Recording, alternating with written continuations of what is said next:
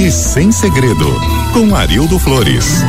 Oferecimento Nobrata, a nobreza da carne Angus. Você encontra no Comper.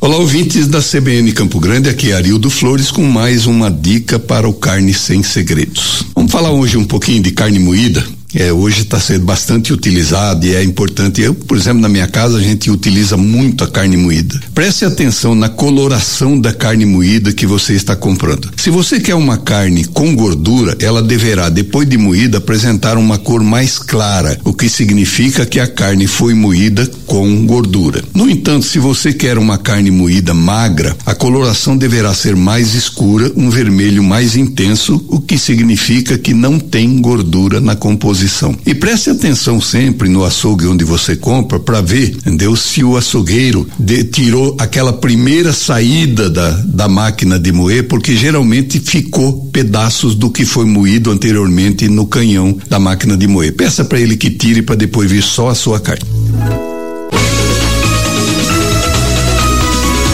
CBN, CBN Campo Grande.